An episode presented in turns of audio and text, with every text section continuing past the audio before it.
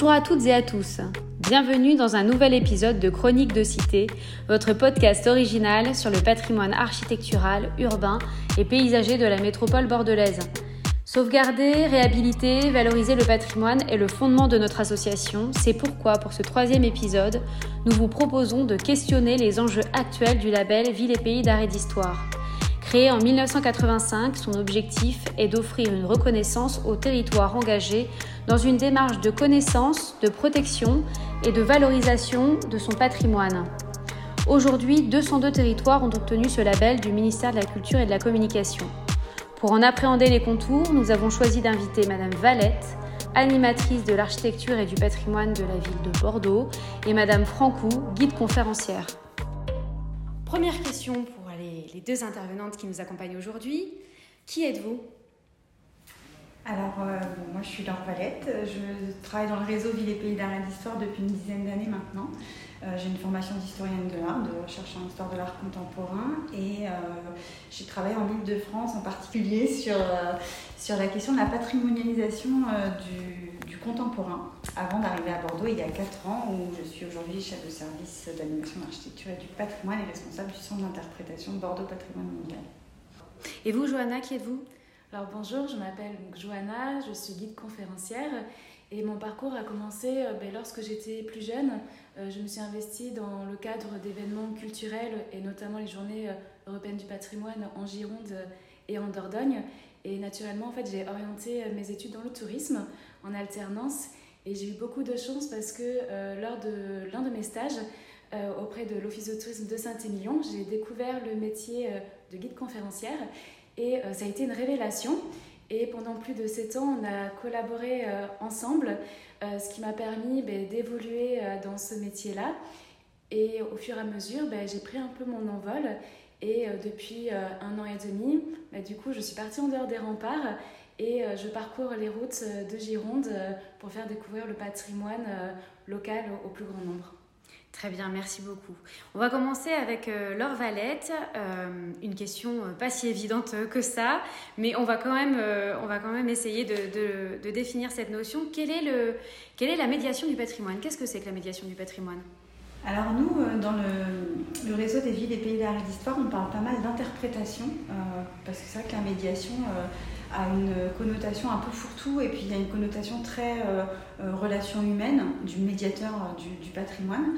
plus largement dans la façon dont on entend du coup sur ce, type de, territoire et, autour de ce label, l'interprétation ça vient des parcs naturels américains, canadiens de, de l'après-guerre, des années 60 notamment, où l'idée était de, de, traduire en fait au public quelque chose qui euh, est de l'ordre de l'invisible, du sensible, euh, et, avec cette idée justement de, traduction, d'amener des éléments, des clés euh, de lecture pour faire comprendre, mais aussi on n'est pas que dans l'intellectuel, il y a vraiment une logique de, traduction au sens d'implication aussi du visiteur et, d'échange entre le territoire, le médiateur, le visiteur, une sorte de triangulation.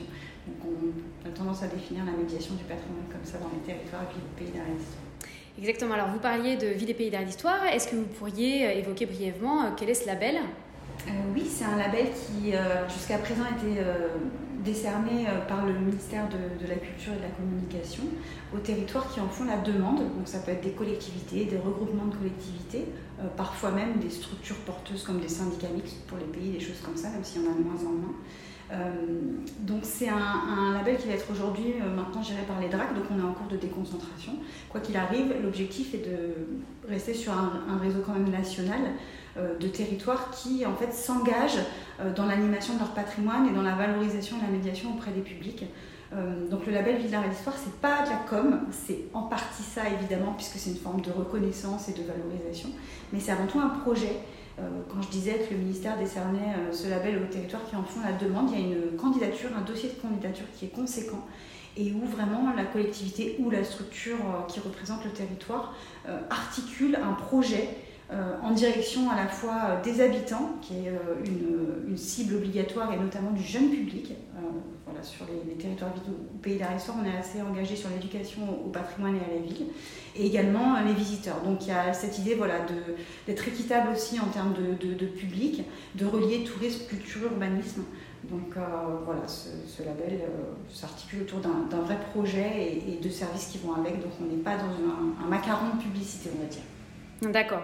Donc, lorsque, lorsqu'une collectivité ou un groupement de collectivités euh, acquiert ce label, euh, concrètement, on est sur la mise en place d'un service avec des compétences et des professionnels. Tout à fait. On est sur euh, vraiment l'idée de, professionnalisation qui est accompagnée par l'État. Hein. évidemment, ce label est décerné par le, ministère de la Culture, les DRAC, mais, ça veut dire qu'on a un accompagnement aussi financier et un accompagnement on va dire, de contrôle ou en tout cas de conseil aussi euh, de, la part euh, de l'État. Et, l'idée était effectivement, un peu comme ce qui s'est passé dans les services des publics, des musées à partir des années 80, de reconnaître aussi ces métiers autour de la transmission notamment. Et donc l'obligation est faite aux territoires qui sont labellisés Ville au Pays d'Art et d'Histoire de recruter un poste en particulier qui est celui d'animateur ou d'animatrice de l'architecture et du patrimoine donc il y a le poste que j'occupe aujourd'hui, qui peut être un poste de chargé de mission ou de chef de service selon euh, les équipes ou non qu'on a dans, dans, les territoires. Et euh, la deuxième obligation, c'est de faire appel euh, pour ce qui est des visites conférences aux guides conférenciers professionnels, donc avec une carte professionnelle. Ça n'empêche pas, bien évidemment, puisque nos services sont aussi là pour interagir avec les acteurs locaux, d'avoir un certain nombre d'intervenants dans la programmation ou autour du jeune public avec des compétences spécifiques ou euh, sur la programmation avec des associations ou des experts, donc de faire intervenir un certain nombre d'acteurs qui ne sont pas du tout euh, guides conférenciers ou voilà qu'on passe ces, formations-là, mais pour notre propre programmation de visite-conférence euh, du territoire, on a ce devoir de, faire intervenir des professionnels autant qu'on le peut. C'est pas facile sur tous les territoires. c'est un, gros souci. voilà, les, guides conférenciers sont aussi présents sur certains territoires attractifs parce qu'ils peuvent en vivre et pas sur d'autres. Et il y a beaucoup de labels, de plus en plus de pays qui sont des labels ruraux, euh, où c'est très compliqué aussi de, jouer cette carte de la professionnalisation, parce qu'il n'y a, pas les professionnels qui, sont aussi présents. Euh, mais en tout cas, voilà, c'est une forme d'engagement qu'on essaye tous euh, à la fois de remplir au mieux et à la fois de ne pas non plus en faire une espèce de, de marotte, c'est-à-dire de regarder aussi les professionnels compétents euh, quels qu'ils soient, qui sont sur nos territoires et de faire appel à eux sous des formes peut-être un petit peu complémentaires. Hmm. Très bien. Et donc vous parliez donc de professionnels. J'imagine que le label Ville et Pays d'Art d'Histoire euh, engage aussi des outils. Euh, notamment le Centre d'interprétation de l'architecture et du patrimoine. Est-ce que vous pourriez nous le définir? Oui, effectivement, c'est un gros volet des conventions Ville ou Pays d'Arrêt d'Histoire. Euh, d'ailleurs, ça fleurit beaucoup euh, dans le réseau, on, en parle beaucoup. On, en a recensé en 2019 une quarantaine à peu près en France dans le réseau, et au moins autant en projet. Et la réponse des territoires qui pensent à un SIAP, en tout, on arrive à 135. Donc euh, vraiment, on voit que ça se met en place ces, dernières années, hein, sous différentes formes d'ailleurs. Euh, le Centre d'interprétation de l'architecture et du patrimoine, son petit nom de SIAP, ça paraît un peu barbare, mais en fait... Euh, les centres d'interprétation, plus généralement, sont des, structures. Je parlais tout à l'heure de traduction, d'interprétation. L'idée est, on n'a pas de collection, c'est comme si nos collections c'était le territoire. Donc ça s'est pas mal développé aussi dans des territoires autour du patrimoine naturel. Et le réseau Ville et Pays d'Arrêt d'Histoire en France en particulier a transposé ça sur le volet architecture, urbanisme, patrimoine urbain. Euh, donc l'idée, hein, c'est nos collections, c'est les façades, c'est le dessin urbain, euh, voilà, sur un territoire, et on donne euh, à des clés dans un lieu ressources pour ensuite aller partir sur le territoire ou sur aller découvrir d'autres établissements qui parlent du territoire d'ailleurs. donc c'est une sorte de boîte à outils et de renvoi euh, vers, euh, vers les lieux. On a vraiment un projet dans hors les murs quand on pense à un SIAP. On n'est pas dans, un, dans une structure fermée. Euh, notre rôle, c'est vraiment d'aller ensuite, ou avant ou après, faire découvrir la ville. et puis, c'est des lieux qui doivent aussi innover dans les, dans outils, entre guillemets, qu'ils proposent de, de, traduction et de récit au, à leur public, puisque comme on n'a pas d'objet, il y a un côté un peu abstrait et donc, euh, c'est des lieux qui ont tendance à beaucoup faire appel à la maquette, euh, au numérique. Euh, on réfléchit de plus en plus à des choses interactives. Voilà, et peut-être la dernière chose que je pourrais dire sur les SIAP, c'est que c'est beaucoup, j'ai déjà dit que c'était une boîte à outils, mais une boîte à outils pour différents utilisateurs. je vois celui de Bordeaux, nous on s'en sert évidemment avec le service pour les différents publics, mais les guides de, l'office, les guides indépendants, euh, les architectes, parfois avec leurs élèves même, euh, viennent s'en servir à Arc en Rêve, voilà, des, des, acteurs comme ça. Donc il y a une nouvelle, enfin il y a plusieurs grilles de lecture finalement. Tout à fait, il y a beaucoup de niveaux de lecture, ce qui d'ailleurs est assez bon et ses mauvais côtés parce que on a parfois un un volet, ce côté euh, outils dans lesquels vous piochez vous-même, vous faites votre parcours. C'est génial avec des médiateurs, quels qu'ils soient. Parfois, c'est un peu plus compliqué pour le grand public qui, qui aborde le, lieu parce qu'il est moins pris par la main. J'ai l'habitude de dire, on n'est pas chez Ikea, mais euh, mm. euh, voilà, c'est à la fois positif et négatif. Mais en, en, tout cas, effectivement, il y a vraiment ce côté combinaison possible, niveau de lecture. D'ailleurs, on, vient d'ajouter un parcours famille dans le CIAP de Bordeaux. Donc voilà, on a terminé ce côté euh, niveau de lecture avec un public familial qu'on n'avait pas encore bien visé. Et euh, est-ce que ce SIAP euh, a la possibilité d'avoir une exposition éphémère Comment se, comment se divise-t-il? Alors dans l'idéal, oui, dans le cahier des charges un petit peu des SIAP qu'avait défini le ministère de la Culture, même si le, guide des SIAP date un peu et devrait être en, cours de révision, mais on l'attend encore, il y avait avant tout donc, la logique d'exposition permanente, donc quand je parle d'exposition, hein, je ne parle pas, euh, ou peu souvent en tout cas, d'objets euh, de type collection, mais plutôt d'outils euh, de, valorisation, ce que je disais, maquettes numériques et autres. et associé à ça était notamment un centre de ressources, un centre de documentation, parce qu'il y a vraiment cette logique sur beaucoup de territoires de lieux ressources qu'on n'a pas nous à Bordeaux, parce qu'il y a beaucoup d'autres acteurs qui la suivent. Et il y avait effectivement un atelier pédagogique ou salle polyvalente type conférence atelier pédagogique qui est une constante aussi, et éventuellement l'adjonction d'un espace temporaire, mais qui est plus rare parce que euh, c'est quand même des petits équipements, puisque ça a ce rôle de ne pas concentrer non plus une visite complète, mais de renvoyer vers la ville notamment, et vers les autres euh, types musées de ville notamment. Et du coup, on l'a moins souvent. Alors nous, on s'est tous rendu compte quand même avec nos SIAP qu'on avait besoin de cette forme aussi de saisonnalité, notamment pour parler à un public local fidéliser un public et puis euh, lui donner envie voilà, de nous suivre, de revenir et, euh, à travers du coup euh, son assiduité de devenir vraiment quasiment ambassadeur aussi de son territoire, donc de fréquenter assidûment le SIAP, on s'est rendu compte qu'on en avait besoin de cet espace un petit peu thématique. temporaire, enfin, qui peut permettre d'avoir des, saisonnalités un peu thématiques notamment, puis de faire des, partenariats avec les, les, autres acteurs du territoire. Les expositions temporaires sont pour ça toujours bienvenues. Du coup, on a utilisé nos vitres, nous.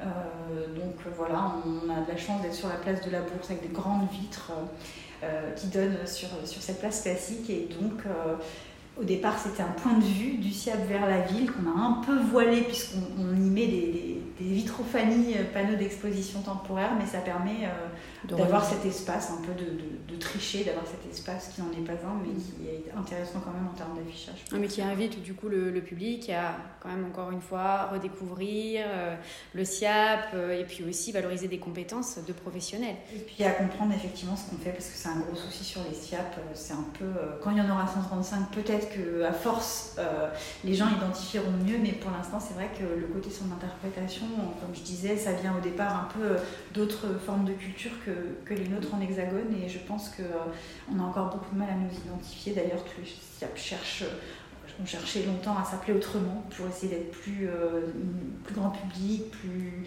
mieux identifié et on rame un petit peu là-dessus. Donc c'est vrai que ces expos, ça aide aussi euh, à, comprendre, à dire aux gens ce qu'on fait, qu'on parle tout simplement de la ville. Donc justement, je vais revenir au nom du, du CIAP de Bordeaux. pourquoi s'appelle-t-il Bordeaux Patrimoine Mondial? Alors, comme beaucoup, euh, je pense, alors j'ai pas vécu hein, le début du siècle, je suis arrivée deux ans et demi après son ouverture, mais je pense qu'au moment de la construction du projet, la recherche a été justement d'être dans une dénomination qui soit compréhensible, parce que SIAP, ça fait quand même très intello, euh, pour être clair et, cash. Euh, et du coup, on a tous cherché à, dénommer nos, SIAP autrement, parce que centre d'interprétation de l'architecture et du patrimoine, c'est aussi très long. Et euh, tout le monde, euh, enfin, chacun faisant de la communication sait que euh, il faut être un peu plus impactant et, moins long que ça ça pour pouvoir l'utiliser. donc on a cherché voilà, un, nom abordable, entre guillemets, et surtout parlant. Et comme Bordeaux était inscrite par l'UNESCO sur la liste du patrimoine mondial depuis quelques années, on s'est adossé en fait à cette logique euh, de, patrimoine mondial qui était, elle, très identifiée rapidement en fait. L'UNESCO, c'est quelque chose en termes d'image et de communication qui fonctionne très bien. Ça permettait aussi, je pense, sur le fond, d'associer ce lieu à l'ensemble des dispositifs patrimoniaux euh, qui sont en œuvre en fait hein, sur, ce, territoire, parce qu'on parle beaucoup du label Ville d'art et d'histoire, mais, euh, mais c'est vrai que tout est relié et, et, on est aussi en lien évidemment avec la mission UNESCO et avec cette inscription. Euh, d'ailleurs, le label Ville d'art d'histoire, l'idée de la candidature à Bordeaux est née au moment hein, de l'inscription UNESCO, a priori, de ce que j'en connais. Donc tout est lié. Donc euh, voilà, ça permettait en fait, ça avait l'air génial comme nom, ça permettait de tout avoir, euh, un côté très grand public, de s'adosser à l'UNESCO, de rendre compte aussi des liaisons entre les dispositifs patrimoniaux sur ce territoire. Au final, on s'est rendu compte quelques temps après que ça marchait pas très bien parce que Bordeaux Patrimoine Mondial, y a pas, les gens ne mettaient pas un lieu derrière, ils mettaient une sorte de label justement. Et du coup, euh, bah, ils ne nous identifiaient pas comme un site. quoi. Et on s'est rendu compte qu'il fallait quand même qu'on dise aux gens ce qu'on est, malgré le fait que ce soit pas euh, très euh, simple, très usité, très identifié. Donc on a rajouté en sous-titre son interprétation de l'architecture et du patrimoine. Finalement, il est revenu. sorti par la porte, il est revenu par la fenêtre.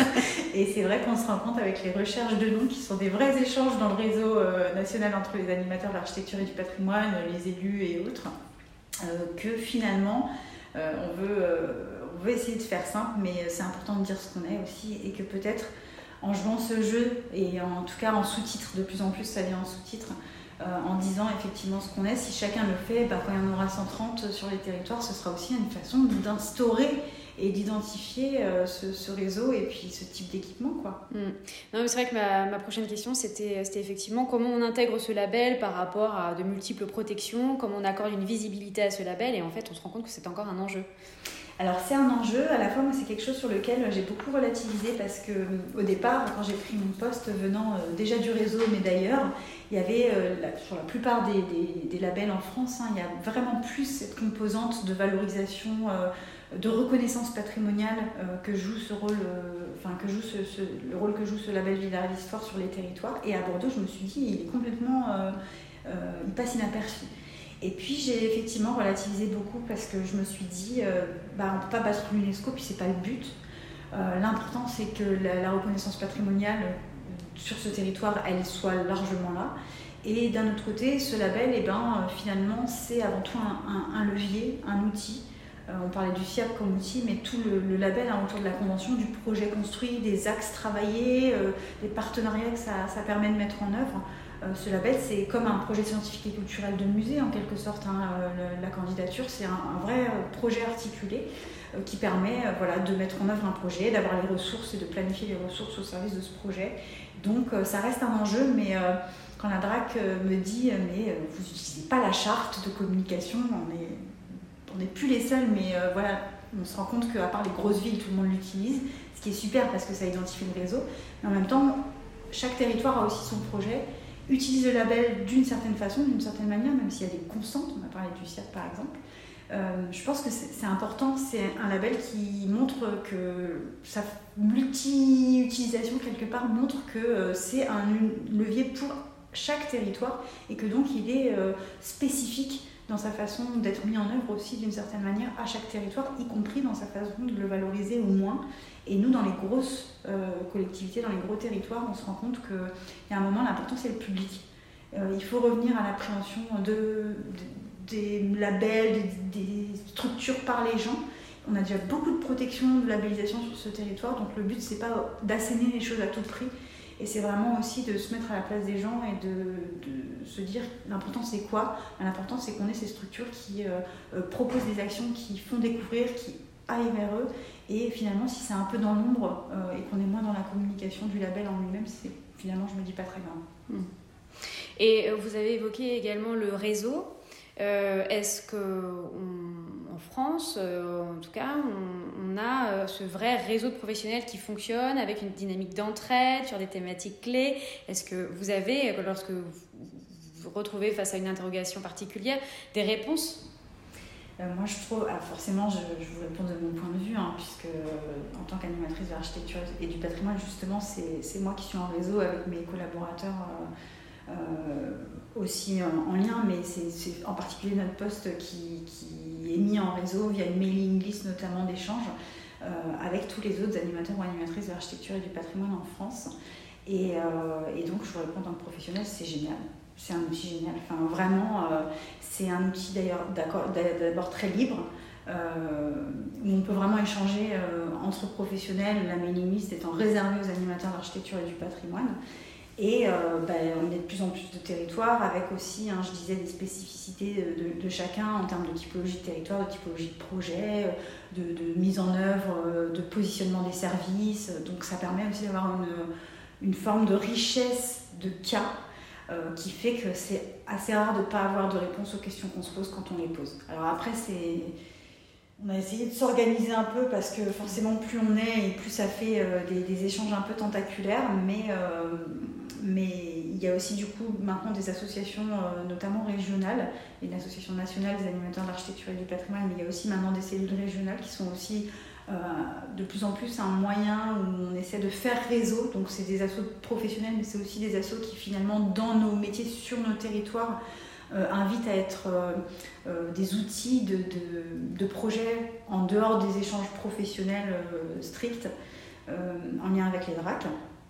Et, et voilà, donc ce réseau est support de beaucoup de choses et, vraiment une, à mon avis, contribue beaucoup à la qualité des actions euh, des uns et des autres et permet de, des échanges d'innovation, euh, d'aller beaucoup plus vite euh, que du benchmark autre quand on se pose des questions. Enfin voilà, c'est un, vrai outil. Et donc concernant les labels, on a depuis plusieurs années maintenant une véritable promotion du, patrimoine hein, à l'échelle nationale et à l'échelle européenne. on a d'autres labels comme les petites cités de caractère. en quoi ce label Ville des Pays Histoires demande une exigence particulière? Par rapport à tous les, les, outils, par rapport aux compétences demandées, par rapport justement au métier de guide conférencier euh, qui est exigé Effectivement, euh, alors je ne connais pas euh, le détail en fait d'attribution à tous les labels, donc je vais essayer de voilà de pas juger entre guillemets sur, sur ce volet-là, mais en tout cas sur le, label Ville et Pays d'Art et d'Histoire, on, se bagarre un peu pour avoir cette vision qui est vraiment un outil qualitatif et pas un. Je parlais de macaron de communication tout à l'heure, c'est vraiment ça. Euh, donc euh, il y, a, vraiment cette idée que c'est vrai que la notion de label euh, est, en premier lieu cette logique de reconnaissance d'image aussi, hein, de, territoire, mais, ce label, il ne peut pas s'arrêter à ça. S'il est attribué par l'État et par les services bientôt déconcentrés de l'État, c'est que derrière, il y a une exigence qui recoupe un peu tout ce qu'on s'est dit, de mise en place de certains outils, d'attention à certains publics. Euh, il y a toujours cette attention aux habitants, euh, de plus en plus euh, au développement des publics vers des publics plus éloignés de la culture. cette logique de travailler entre tourisme, culture et urbanisme, cette obligation de travailler des professionnels. le concours de l'animateur d'architecture et du patrimoine, c'est un concours à part entière hein, qu'il faut bosser sur un seul territoire. Donc voilà, avec un jury, des épreuves écrites, des épreuves orales, même si c'est de moins en moins aussi lourd et beaucoup plus simplifié aujourd'hui. Les guides conférenciers, hein, on sait à quel point c'est euh, euh, quand même pas évident toujours d'avoir des formations sur l'ensemble de la France qui sont, on va dire, qualifiantes. c'est toujours des, grandes questions. Il y a des structures, notamment, je pense à l'Université Bordeaux-Montaigne, qui a un master patrimoine et musée, qui est un super master très intéressant, mais à qui il manque euh, notamment le volet un peu langue étrangère, il me semble, pour avoir ce côté qualifiant. Donc après, ça veut dire que les étudiants doivent passer des, ce qu'on appelle des VAE, euh, validation d'acquis d'expérience, euh, repasser certains examens, etc., pour avoir leur carte de guide. Donc c'est pas une mince affaire, c'est effectivement une exigence. mais en même temps, c'est aussi une exigence qui permet de défendre des professions euh, qui en ont besoin sur certains territoires. Je vois le réseau des guides conférenciers euh, indépendants ici euh, sur un territoire comme Bordeaux, qui est un territoire attractif et donc concurrentiel. c'est aussi tous ces efforts un, moyen pour eux de se distinguer de, certains acteurs type Free Tour ou autres qui ont parfois une concurrence plus ou moins loyale, on va dire, parce que c'est important qu'il y ait de la place pour tout le monde sur les territoires et dans la façon de raconter les territoires, mais que chacun assume de le faire à sa propre place. Et donc, pour les, pour les guides conférenciers, c'est aussi important de pouvoir voilà, se prévaloir de ce professionnalisme et communiquer en ce sens. Et concernant ce, label, on a aujourd'hui 202 territoires qui sont labellisés. Euh, c'est beaucoup. Euh, comment vous l'avenir euh, du label Ville et Pays, et d'arrêt d'histoire à une échelle globale? Et, comment voyez-vous le label Ville et Pays d'arrêt d'histoire, enfin Ville d'arrêt d'histoire, à l'échelle bordelaise? Alors c'est vrai qu'il y, a un boom, hein, voilà, il y a de plus en plus de territoires, même si ça s'est un peu ralenti, euh, je trouve, ces, dernières années, euh, parce que je pense aussi, hein, pour être un peu prosaïque, euh, on est accompagné financièrement hein, par l'État, donc il y a un moment donné, les parts du gâteau ne sont pas divisibles probablement en, X parts, donc il y a aussi cette attention-là de la part de l'État quand il attribue, mais euh, moi, je le vois pas du tout comme quelque chose de négatif, même si euh, ça pose question et ça dit quelque chose sur notre société contemporaine, je pense, dans la question de, la patrimonialisation. Euh, voilà, on, peut en débattre, mais à partir du moment où vraiment on s'en sert comme un outil d'investissement en faveur des publics et, en, termes de liens et, de qualité des actions, euh, et pas comme euh, on parlait d'autres labels sans en citer, parce que voilà, je ne connais pas comment ils sont attribués, mais euh, la, multiplication des labels, j'ai un regard un peu ironique dessus, mais ce label-là, c'est pas tout à fait la même chose, vraiment. On n'est pas sur un panneau d'entrée de ville où on a trois petites étoiles. Donc, à partir du moment où c'est un moyen d'être dans la qualité des actions, dans le développement de, territorial d'outils, euh, de, de, faire un urbanisme mieux concerté, enfin d'être voilà, sur euh, aussi ces implications de développement de territoire, euh, de relier la culture, donc le patrimoine, le volet plutôt acteur artistique, de relier la culture à l'urbanisme, de faire le lien avec le tourisme, peut-être vraiment dans ces politiques locales. je trouve que quelque part, plus on aura, et mieux ce sera d'une certaine manière, hein, si on part dans ce, dans ce volet-là. Et donc voilà pour le cadre un petit peu général. Ensuite, euh, sur le volet bordelais, euh, je pense que c'est un, outil du coup qui a 10 ans, on est en fin de convention, donc il faut qu'on renouvelle notre, notre convention euh, avec l'État. ce sera l'occasion hein, de faire un vrai bilan décennal et, de reprojeter certains axes, qu'est-ce qui a fonctionné, qu'est-ce qui est de l'acquis aujourd'hui, qu'est-ce qui a pérennisé, qu'est-ce qui a à remettre en question, qu'est-ce qui reste un enjeu de développement? Euh, donc je pense qu'en termes d'enjeux, euh, il y, a plusieurs choses. D'abord, je pense qu'on a, on a vraiment avancé euh, dans la mise en place d'actions vraiment de médiation et d'outils qui sont aujourd'hui assez reconnus. On, le voit bien même à l'échelle européenne, puisqu'on est en liaison avec la mission UNESCO qui fait partie d'acteurs sur un, réseau qui s'appelle Atlas World Heritage et qui euh, met en lien cinq territoires à l'échelle européenne. Et euh, nos actions pédagogiques, par exemple, font à chaque fois un peu mouche. Donc on voit bien qu'il y a certains vrais succès de, autour de la mise en œuvre de ce label. C'est relativement aussi le cas du bilan du SIAP, hein, qui restera à, repositionner quand même dans, l'avenir, puisqu'on va déménager a priori, en tout cas c'est en cours de réflexion. Mais euh, l'outil, on a fait une enquête expérience visiteur et euh, on a plus de 98% de satisfaction. Donc on est gratuit, donc ça joue beaucoup parce que les attentes ne sont pas les mêmes que sur des musées payants, hein, il faut être honnête, mais euh, les gens qui arrivent, qui sont la plupart du temps surpris de cet outil, qui ne connaissent pas bien, ressortent quand même plutôt largement favorablement impactés. Donc il y a beaucoup de, choses sur lesquelles on s'appuiera pour, euh, pour renouveler ce label. Et il reste aussi, je pense, vraiment des enjeux. Euh, on a bien amorcé cette logique euh, de transversalité et de pivot autour du label Sport entre tourisme, culture, urbanisme. Ça reste à développer encore, je pense, parce qu'il y a beaucoup d'acteurs sur ce territoire. On est encore loin de travailler avec tout le monde et loin d'être identifié par tout le monde. Et, et du coup, on a aussi cette, sans arrêt cette logique de chercher notre place aussi euh, au sein de l'ensemble. Donc ça, ça reste vraiment un enjeu euh, à poursuivre, on va dire. On a un peu d'acquis, mais à poursuivre. Euh, je pense qu'il y a un enjeu de développement d'offres patrimoniales globales à laquelle il faut qu'on contribue mieux et qu'on peut-être même qu'on articule mieux assez directement, puisque la richesse fait qu'il y a aussi une espèce de pluralité qui n'est pas évidente pour les, publics tout simplement, hein, les visiteurs quels qu'ils soient à identifier. Donc là, je pense qu'on a un rôle à jouer là-dessus et du coup d'être peut-être plus en lien avec les acteurs locaux qu'on l'est aujourd'hui. On s'est beaucoup occupé du développement du service et c'est notre premier rôle et c'est important. Euh, je pense qu'il y a voilà, peut-être une instance de dialogue à mettre en œuvre. Euh, on commence déjà à, y réfléchir avec notamment le musée d'Aquitaine, euh, qui a vraiment aussi cette, cette envie et cette mission d'être un musée de territoire, donc de, s'ouvrir aussi vers, vers l'extérieur à différentes échelles, hein, qui ne sont pas forcément toutes les mêmes que, que, celles du label, mais en tout cas qui croisent beaucoup celles du label. Et voilà, on, a l'ambition de travailler beaucoup mieux avec eux et on est déjà au sein des services du coup de la collectivité d'être plus dans l'échange et de clarifier euh, euh, les choses, de, continuer à travailler en lien avec l'urbanisme, ce qui, ce qui est vraiment un partenaire essentiel et, très qualitatif. Euh, les échanges sont très qualitatifs aujourd'hui de continuer à travailler avec l'Office de tourisme. Mais voilà, je pense qu'il y a un enjeu d'ouverture aussi vers des acteurs locaux et notamment parce qu'il y a probablement aussi un enjeu d'évolution, d'approche euh, du patrimoine. Voilà, c'est la patrimonialisation, c'est quelque chose qui, évolue euh, constamment hein, depuis, euh,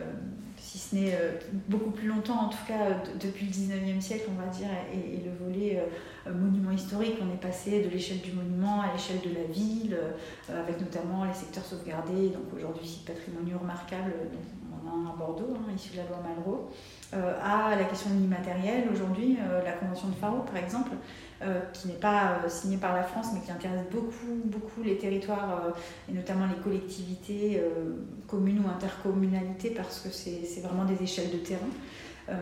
propose une approche patrimoniale qui est plus sous l'angle des, droits culturels, donc avec une, logique qui est de dire ce qui fait patrimoine, c'est avant tout ce que parce que c'est porteur des valeurs des citoyens avant d'être de la pierre, par exemple, hein, pour caricaturer un petit peu.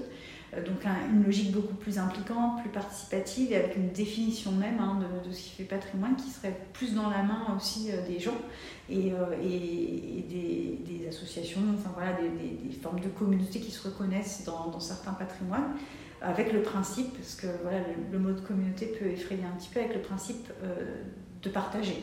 L'idée étant euh, de, la Convention de Faro que c'est du patrimoine parce que c'est des valeurs portées par certains, mais à partir du moment où euh, la logique elle est de partager avec les autres.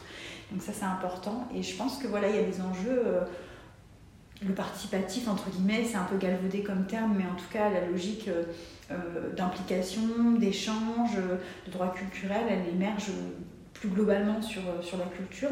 Je pense que ça peut être aussi des enjeux intéressants sur le patrimoine, mais ça peut être aussi une façon, et c'est un autre enjeu, je trouve, pour ce, territoire et le label, ça peut être aussi des axes qui permettent de relier patrimoine et culture plus largement et euh, d'être dans la transversalité aussi par rapport aux pratiques artistiques et à l'occupation tout simplement de l'espace public. Donc être des, leviers aussi, euh, ce type d'évolution pour que le patrimoine dialogue non pas que intrapatrimonialement, si c'est pas du tout français, mais ça dit ce que ça dit, euh, et, soit plus dans le lien avec des acteurs qui sont de l'ordre de la culture, entre guillemets, plus vivante. Hein. C'est pas du tout ce que je veux dire pour mettre dos à dos un, patrimoine euh, poussiéreux et une culture vivante, mais en tout cas avec les acteurs locaux, de la création artistique, de, l'urbanisme, de l'évolution urbaine. Et puis euh, bah, après, on est dans un territoire qui, les labels ville ou pays d'art et d'histoire, c'est des territoires donnés, c'est des périmètres, mais on est dans des territoires qui ne sont pas des îles. Donc il y a un fort enjeu aussi sur le fait de dialoguer à différentes échelles. Euh, et notamment, euh, voilà, on a une inscription UNESCO, la zone d'attention patrimoniale, donc la zone dite tampon un peu familièrement autour de, de, la zone du port de la Lune inscrite par l'UNESCO et va vers la métropole, ne s'arrête pas à la ville. Euh, aujourd'hui, les directions, enfin voilà, les projets d'urbanisme sont aussi à cette échelle-là, hein, plus. Donc je pense que même si on, on a notre rôle qui est autour d'un territoire qui est aujourd'hui la ville de Bordeaux et qu'on a déjà beaucoup de pain sur la planche à cette échelle-là, donc c'est pas forcément toujours, je trouve, une très bonne solution que de vouloir euh, faire des labels ville ou pays d'arrêt d'histoire sur des territoires macro. Euh, mais en tout cas, on a un enjeu de dialogue, euh, surtout sur un territoire comme Bordeaux qui de tout temps a été un territoire d'échange et qui d'ailleurs, cette notion d'échange fait partie de la valeur universelle exceptionnelle qui a été une des raisons hein, pour l'UNESCO de distinguer le port de la Lune. Donc on a cet enjeu aussi. On a pas mal de pain sur la planche. Oui, effectivement. oui, oui, oui, il y a du travail, mais c'est aussi encourageant, c'est enthousiasmant. Et dernière question, euh, vous avez évoqué euh, la réécriture de la convention. Euh, quels sont vos autres projets à court terme? Alors, ça, c'est des projets voilà, un peu cadres de réflexion autour de la politique patrimoniale et de la politique culturelle hein, qui sont aussi en cours parce qu'on a une nouvelle équipe municipale depuis quelques mois. Donc, c'est aussi des moments passionnants euh, pour échanger, pour se reposer des questions et puis euh, pour euh, bah, faire des choix. ça leur appartient de faire les, choix d'axes qui seront ceux du label à l'avenir. et puis après, en termes de projet, on a nous, en, termes d'équipe opérationnelle, plein de choses en, route de l'ordre beaucoup plus du projet d'action.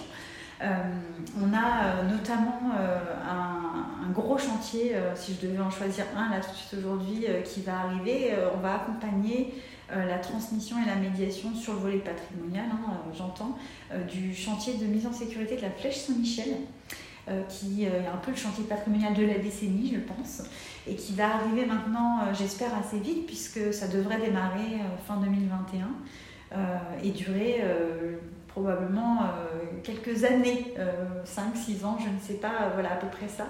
Euh, c'est un chantier qui va être extraordinaire en termes d'outils techniques, autour même de l'échafaudage, autour de, l'ensemble des métiers qui vont être convoqués et des expertises qui vont être convoquées. Euh, ça sera l'occasion euh, de mettre en valeur les métiers justement, l'artisanat, enfin voilà, tout un pan aussi qu'on fait peut-être moins dans notre médiation directe, mais, mais qui, qui, est aussi, voilà, je parlais d'acteurs locaux, j'ai plus parlé des associations, mais ce pan euh, de, de, métier, de savoir-faire, ce point économique aussi autour du patrimoine est, important. Donc j'espère qu'on aura l'occasion euh, euh, de, valoriser ce, volet. ça sera aussi vraiment l'occasion de justement, je pense, de mettre en œuvre cette forme de transversalité qui est un enjeu avec les acteurs du quartier, avec différents publics, que ce soit l'échelle voilà, du Saint-Michel, qui est un quartier très vivant, euh, que ce soit l'échelle de la ville, euh, parce que la, flèche Saint-Michel est un emblème, et l'échelle même au-delà, puisque dans le skyline bordelaise, euh, pour moi, la flèche Saint-Michel, c'est le belvédère, voilà, même plus que, la cathédrale, par exemple, ou, d'autres gros monuments. Donc, donc il y a vraiment cet enjeu aussi d'échelle qui est, très intéressant, qui recoupe ce qu'on disait un petit peu à l'avance. Donc, on a hâte de de s'atteler à, à, la fois à la construction d'outils. Euh, on réfléchit à des outils numériques, à une, une forme de bande-son de la flèche, donc à une approche sensible. Euh, après viendra la médiation humaine directement, euh, visite de chantier, mais on ne pourra pas rentrer sur le chantier, mais voilà. Donc c'est le type de projet qui va nous occuper en dehors des projets de cadrage euh, qui sont importants et qui vont être autour du renouvellement euh, du label et, de l'évolution du SIAP en particulier euh, ces, prochaines années. Et puis bah, les projets immédiats, c'est aussi de construire là tout simplement la programmation de printemps 2021, tout bêtement, en, en essayant voilà, de d'être sur toujours cette logique de partenariat. Donc on échange avec le musée des beaux-arts autour de leur saison anglaise, on échange avec le musée d'Aquitaine euh, autour euh, des journées nationales de l'archéologie, par exemple, euh, et des collections antiques. On échange aussi avec les archives qui vont faire, de Bordeaux Métropole, pardon, qui vont faire une exposition autour de, de l'eau. Alors là, je caricature, j'ai pas le titre de leur expo, ça va être plus précis que ça, mais on se dit qu'on a aussi la balle à renvoyer sur ce territoire autour de, cette thématique eau. donc, donc on construit tout ça en essayant de, de, de, mettre en œuvre le plus de dialogue possible et toujours de construire de nouveaux partenariats. Écoutez, merci beaucoup euh, Laure Valette. Euh, je vais maintenant euh, poser quelques questions à, à Johanna Franco, qui est guide conférencière. Est-ce que déjà, dans un premier temps, vous pouvez nous définir ce qu'est un guide conférencier? Oui, bien sûr. Alors, moi, j'entends par guide conférencier tout d'abord une personne qui est passionnée, donc passionnée par l'histoire, par son territoire et qui a décidé d'en faire son métier. et donc, il y a cette approche d'investissement dans, de temps, en fait, pour pouvoir ben, acquérir des connaissances solides et surtout les retransmettre à un public euh, très large. Donc ça peut être euh, des jeunes, des moins jeunes, avec des sensibilités euh, très, très différentes. Et justement, pour faire ce métier-là, eh bien, il faut tout d'abord aimer les gens et être très pédagogue. Mais aussi un guide conférencier, c'est une personne qui est cartée En fait, nous, on est réglementé par le Code du tourisme. Donc, on a une carte professionnelle qui nous permet aussi de conduire des visites dans les musées nationaux et aussi dans les monuments qui sont inscrits comme monuments historiques en France. Très bien, donc vous parliez de, connaissances. J'imagine que ces connaissances s'acquièrent et s'acquièrent par quel parcours? Alors en fait, pour devenir guide conférencier en France, euh, bien que ce soit un métier réglementé, on peut, euh, ben, on peut devenir guide conférencier par différentes manières. Euh, il y a différentes manières possibles. tout d'abord, je dirais peut-être que le cursus traditionnel serait en fait la formation en continu. Donc euh, après euh, euh, l'acquisition d'un bac plus 2, il est possible de faire une licence professionnelle. donc elle s'appelle la licence professionnelle d'art, de lettres et de langue. Et il y a cette mention de guide conférencier. Donc pendant un an, il y a des unités d'enseignement sur la méthodologie de la médiation. Il y a aussi des cours de langue, d'histoire. C'est quand même un format assez, assez complet. Et à l'issue, ben, on a cette fameuse carte délivrée par, euh, par la préfecture. Et c'est ce qui vous, c'est ce qui vous différencie des guides? Alors non. Alors tout d'abord, euh, ce cursus-là, en fait, c'est vraiment le cursus traditionnel, mais il y a d'autres moyens. Par exemple, moi, j'ai euh, plutôt opté pour la validation des acquis par l'expérience. Comme j'étais déjà en contrat avec une structure et que je guidais, euh, j'ai décidé plutôt euh, de faire un dossier auprès d'un organisme certificateur et d'expliquer en fait la guide que j'étais. Et finalement, euh, quelqu'un m'a accompagné tout le long de ce processus et à la fin, ça aboutit à une rencontre avec des maîtres conférenciers, des guides conférenciers, des conservateurs de musées où on a un temps très limité pour exposer nos projets, expliquer ce que nous sommes finalement et comment on présente le patrimoine au plus grand nombre. Et ensuite, c'est eux qui décident si on est apte à faire ce métier ou non. Si ce n'est pas le cas, c'est pas très grave, on fait euh, la formation en continu. La dernière chose, et c'est aussi euh, la, dernière manière d'être guide conférencier, il y a euh, des masters qui permettent de valider certaines unités d'enseignement. et aussi, il faut cumuler, si on a ces masters-là, un an, un an d'expérience dans la médiation. Voilà. Donc euh, effectivement, il y a des différences entre les guides conférenciers et les autres guides, mais dans tous les cas, ce sont des métiers qui sont réglementés. Euh, par exemple, je vois, alors c'est assez éloigné parce qu'on n'a pas de, de, montagne, on a les guides, des guides de haute montagne qui ont une formation de 40 mois, qu'il faut qu'ils renouvellent tous les 5 ou 6 ans, je m'en souviens plus euh, exactement. On a aussi les guides de pêche en mer, c'est réglementé aussi. pour la petite anecdote, il me semble qu'il y a deux semaines de ça, il y a un monsieur qui faisait euh, ce métier-là et qui n'était pas quartier et qui euh, malheureusement est passé devant le tribunal. Voilà, donc euh, il faut faire attention. Et par contre, dans les villes très attractives, dans les villes très touristiques, par exemple comme Bordeaux, on peut avoir affaire donc aux guides accompagnateurs. Donc eux ont une certification et c'est très important. Pourquoi? Parce que eux doivent mener de bout en bout en fait euh, l'accompagnement des visiteurs. Donc, ils sont souvent employés par euh, des entreprises, des euh, agences réceptives, des hébergements. Et eux, leur but, c'est que les visiteurs puissent profiter au maximum de leur séjour ici. Et eux, comme nous, finalement, notre concentration, c'est vraiment sur la personne et sur sa sécurité. Voilà. Donc, c'est vrai que lorsque euh, on est accompagné parfois donc d'autres passionnés mais qui n'ont pas de certification, parfois il y a des questions qui se posent donc sur les connaissances certes, mais aussi sur les, conditions de sécurité lorsqu'on encadre un groupe. Hmm. Voilà. Euh, très bien, merci beaucoup. Concernant le statut, un guide conférencier, à, quel statut? Alors il y en a plusieurs en fait. Euh, disons que il y a alors il y a ce statut de, salarié, mais il faut savoir que les CDI sont très rares. Euh, très peu de guides conférenciers sont employés euh, par euh, des structures, des institutionnels, pardon, et aussi des entreprises, on va dire, dans, le tourisme local. donc c'est vrai que le CDD, les contrats courts, saisonniers ou de vacation, en fait, sont la norme. Donc la plupart des guides conférenciers optent pour le statut de micro-entrepreneur. donc qui font leur micro-entreprise. Et ça permet aussi eh bien, de vendre des prestations, d'être présent en fait sur une journée ou sur une durée limitée et d'avoir plusieurs partenariats. Donc nous, ça nous permet aussi d'être polyvalents et de pouvoir aussi exprimer notre sensibilité et de transmettre euh, nos, nos connaissances et d'aller à la rencontre des personnes selon, selon nos acquis, nos préférences et ce qu'on connaît euh, aussi. Et comment avez-vous intégré la programmation euh, du service Ville d'arrêt d'histoire de Bordeaux? Alors tout d'abord, il faut savoir que, voilà, comme l'a dit Laure précédemment, il faut donc être titulaire de cette fameuse carte et euh, alors, j'ai su qu'une guide était partie. Donc, comme tout le monde, j'ai postulé, j'ai eu un, rendez-vous. Effectivement, par rapport aux connaissances que j'ai sur le, sur le territoire et notamment la ville de Bordeaux, euh, on a eu un échange qui a été euh, très enrichissant. et donc, la, on va dire que ce service-là m'a fait entièrement confiance et euh, il m'a permis de me former sur plusieurs quartiers.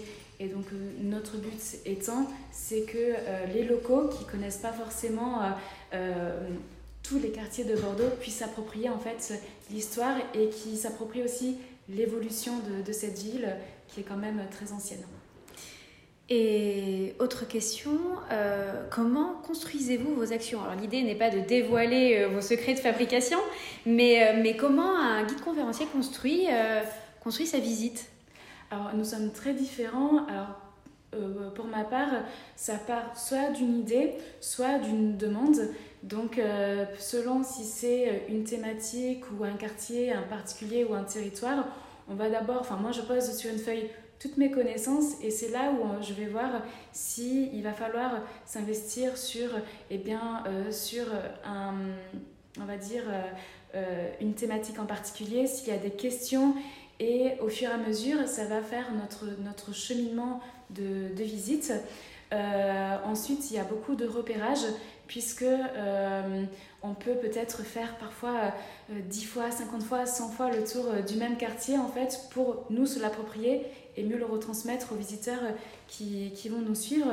Et aussi, il y a cette notion aussi de, sécurité. Donc il faut euh, repérer les petits détails et se mettre aussi à la place euh, des visiteurs qui seront présents euh, lors, lors des visites finalement. Et le, en fait, ce qui est passionnant dans ce métier, c'est que nous sommes en fait en perpétuelle recherche de connaissances. Donc on a toujours cette curiosité et dès qu'il y a une info qui tombe, on va chercher la source, on va aller dans différents endroits comme les archives, les bibliothèques. Euh, et nous, notre but, c'est vraiment que euh, faire parler les pierres, les bâtiments. Et même si parfois il y a des quartiers qui paraissent un peu bruts, ben, en fait, nous, c'est que les visiteurs, quand ils arrivent, on va peut-être pas leur faire changer d'avis, ce qui est le cas peut-être pour le quartier euh, de Mériadec qui, est mal aimé des locaux, mais c'est qu'ils s'approprient en fait cette histoire pour mieux comprendre en fait le passé, le présent et aussi euh, pouvoir devenir en fait les ambassadeurs euh, de, euh, du territoire où ils sont. Très bien, merci. Et, et la dernière question, qui est finalement mutualisée à, la question de, de Laure Valette, quels sont vos projets Quels sont vos projets futurs? Alors c'est vrai que 2020 a été une année assez terrible, assez étrange. Donc il y a pas mal de projets qui n'ont pas pu euh, aboutir, donc j'espère que 2021 va un peu changer la donne. Donc moi je me suis beaucoup axée sur les visites thématiques justement pour euh, sortir un peu des sentiers battus. Euh, pendant des années, c'est vrai que j'étais vraiment dans un cadre de tourisme de masse et donc ça me permet aussi de m'approprier aussi ce territoire différemment et de pouvoir aussi capter ces visiteurs qui n'ont peut-être pas l'habitude euh, de, de, faire des visites, peut-être parce qu'ils n'ont pas le temps, peut-être parce que faire une visite avec un guide conférencier, ça leur paraît euh, peut-être, comment dire, être euh, une, peut-être une prestation peut-être pas fait pour eux, alors que finalement, en fait, on s'adapte à tout le monde. Et nous, notre, notre vocation, en fait, c'est, comment dire, de rendre accessible le patrimoine à tous. Donc, ça serait vraiment de repartir sur les routes girondines et de, Sud-Charente et de développer ces thématiques-là euh, pour justement voir un peu la face cachée et les choses qu'on ne dit pas euh, lors euh, de la présentation d'un territoire qui est inscrit comme sur un territoire labellisé UNESCO ou ville d'art et d'histoire. Voilà, et donc développer en parallèle donc, les visites des, quartiers libres avec le centre d'interprétation de l'architecture et du patrimoine de Bordeaux et pourquoi pas euh, recommencer donc euh, de nouveau à retravailler avec mes partenaires qui étaient la Cité du Vin mais qui a dû fermer et euh, continuer mes interventions justement pour dans les écoles pour comment dire former les prochains professionnels les prochains professionnels du tourisme. Merci beaucoup. J'ai une question pour toutes les deux. Est-ce que cette crise a convoqué une, une nouvelle, de nouvelles pratiques d'interprétation du patrimoine? Est-ce qu'après 2020, euh, l'interprétation du patrimoine, je pense notamment sur le volet de la communication, euh, sur la, manière aussi de traiter ce patrimoine avec un public euh, qui, n'est pas présent, est-ce que, les professionnels du patrimoine, du coup, auront gagné, se seront enrichis de cette crise? Alors, la première chose qui me vient à l'idée, mais je pense que je laisserai plutôt Johanna en, parler un petit peu, c'est c'est ce que ça a révélé de difficultés euh, en termes de précarité des métiers autour de, de, ce volet patrimoine territorial.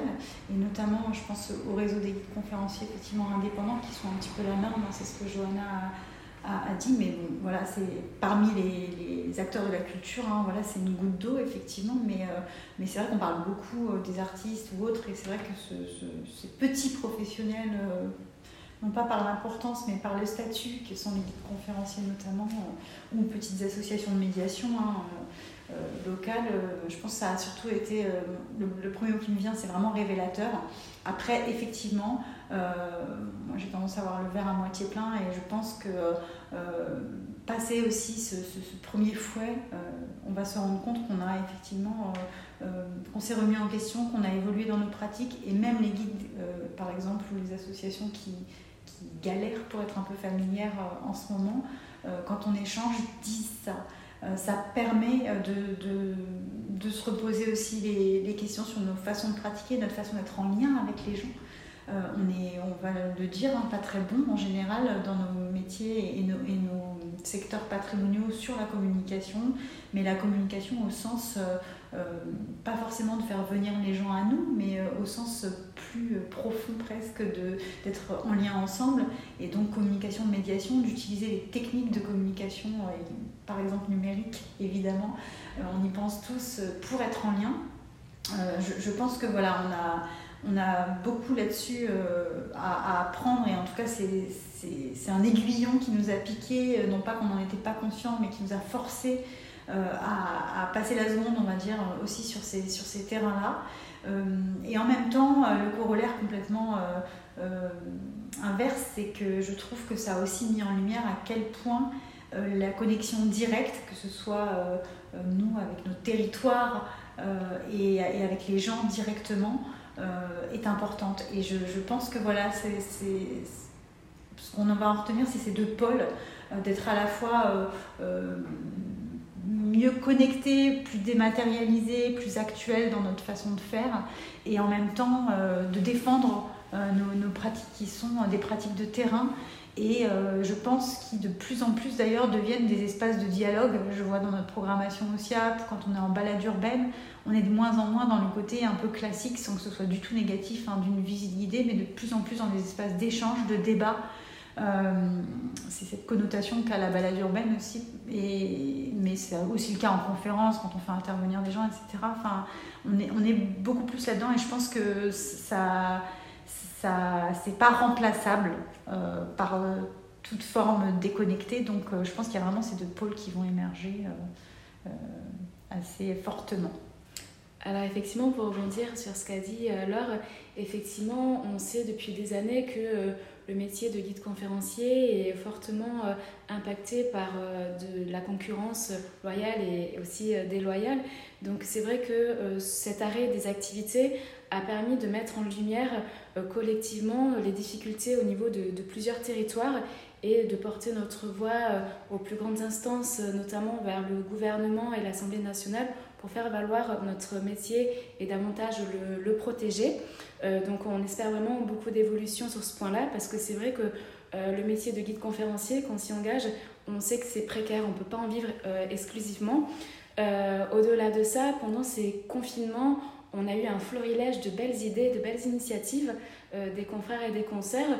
Donc ça passe par en fait un autre procédé de, de médiation puisqu'on ne pouvait pas sortir et euh, que les visiteurs ne pouvaient pas venir à nous, on est venu à eux par les réseaux sociaux. Donc euh, on a vu passer donc, des podcasts, des vidéos, des développements de sites internet pour avoir des interviews et des euh, informations, on va dire, insolites sur un territoire, des jeux aussi, et ça a permis en fait de créer des communautés finalement. lors du déconfinement, on a vu beaucoup de thématiques hors du commun qui ont émergé aussi. Et euh, sur notre territoire, on a l'association des guides de Nouvelle-Aquitaine qui a impulsé en fait un projet auquel on a participé euh, sur le bassin d'Arcachon, en Sud-Gironde, Bordeaux et notamment à Saint-Émilion, qui sont les cartes blanches. Donc euh, en fait, c'était par rapport à la créativité des guides. On proposait des visites thématiques et en fait, c'était les visiteurs le jour même qui comment dire, découvraient cette thématique-là. Donc ça permettait aussi de renouveler un peu le métier. Alors malheureusement, on a été euh, confiné une deuxième fois, mais euh, on ne s'est pas laissé abattre. On a continué sur ce volet-là dans la transmission euh, des données par les réseaux sociaux et notamment par des conférences voilà, virtuelles. Donc on est toujours en évolution sur notre, notre métier et une remise en question. Écoutez, merci beaucoup. Merci Laure, Valette, merci Johanna Francou pour votre participation à ce podcast et merci pour votre énergie et votre professionnalisme. Ça, ça fait du bien.